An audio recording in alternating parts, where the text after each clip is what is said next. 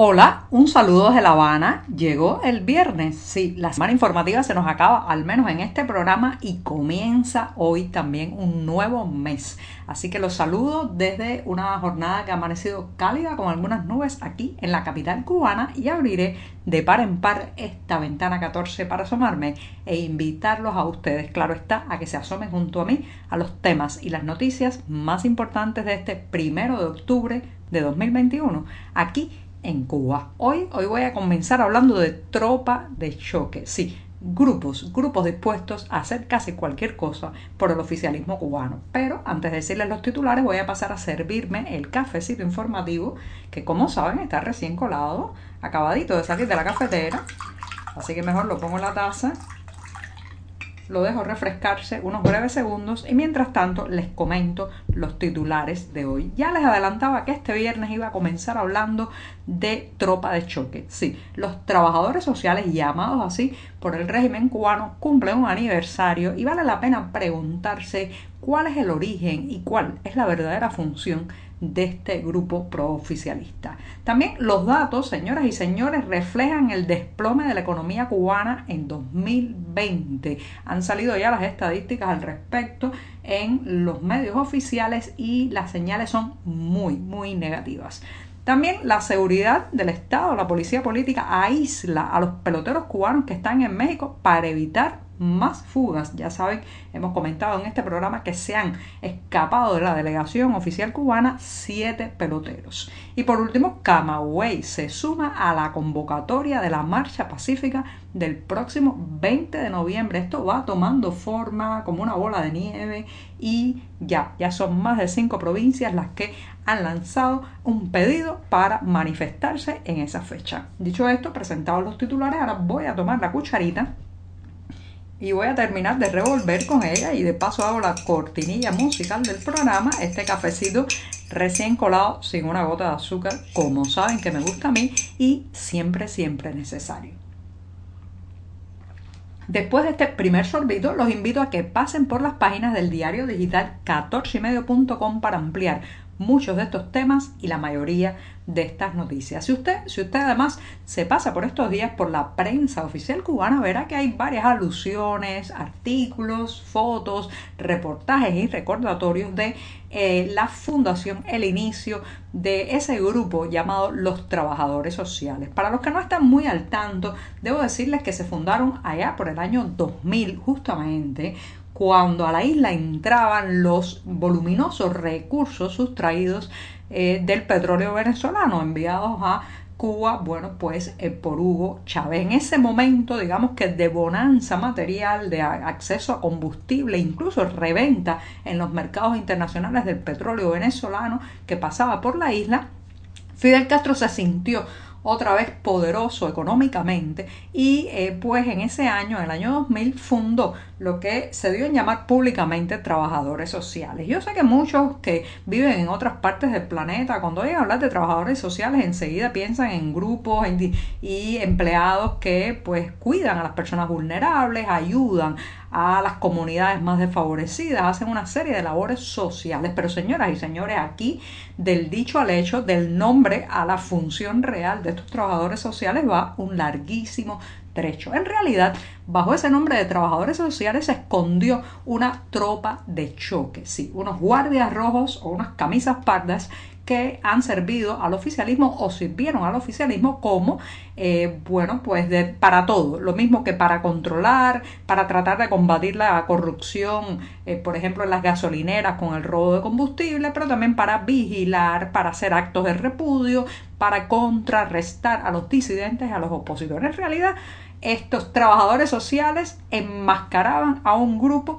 que el oficialismo podía usar a su antojo según las circunstancias. Lo mismo los ponían a, por ejemplo, eh, distribuir equipos electrodomésticos en los barrios que se pagaban a plazo, los vecinos los pagaban a plazo, que los ponían a eh, vender la gasolina en los servicentros, que a vigilar o por ejemplo, se dieron varios casos de actos de repudio contra disidentes que se manifestaron en las calles o que eh, ponían, hacían alguna reunión dentro de sus casas y bueno, pues estos trabajadores sociales eran llevados hasta el lugar para contrarrestar, golpear, gritar, escupir, gritar consignas contra estos activistas. Así que los trabajadores sociales en Cuba, señoras y señores, en realidad fue un grupo, un grupo creado por Fidel Castro justamente para tener una tropa en paralelo a la policía, a los militares, una tropa vestida de civil que poder manejar a su antojo. Afortunadamente este proyecto se ha ido desvaneciendo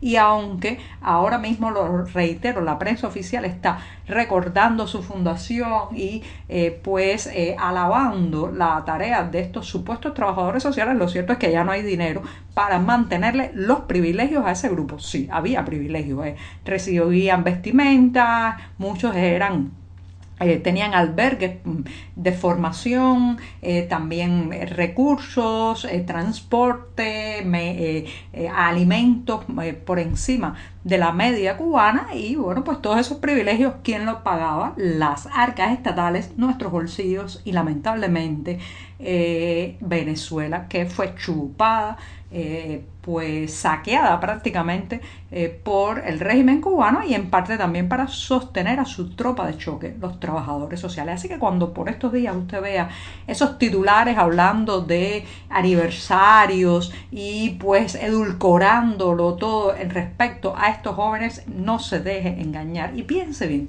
piense bien para qué fue creado este grupo, cuál era su función y sintámonos aliviados de que al menos ya ahora no pueden mantener este tipo de tropa de choque. Les encantaría, les gustaría haber tenido para el 11 de julio con las protestas populares algo así para enfrentar a los manifestantes pacíficos. Pero afortunadamente en este caso no pueden ya darse el lujo de mantener estos miles y miles de jóvenes dispuestos a hacer lo que la Plaza de la Revolución les indicara. Así que eh, se cumple eh, un poco más de 20 años, 21 años de la Fundación de los Trabajadores Sociales, que afortunadamente parecen estar finiquitados o terminados como institución para policial y de paravigilancia en este país. Bueno, me extendí un poco en el primer tema, así que me voy a dar rápidamente el segundo sorbito.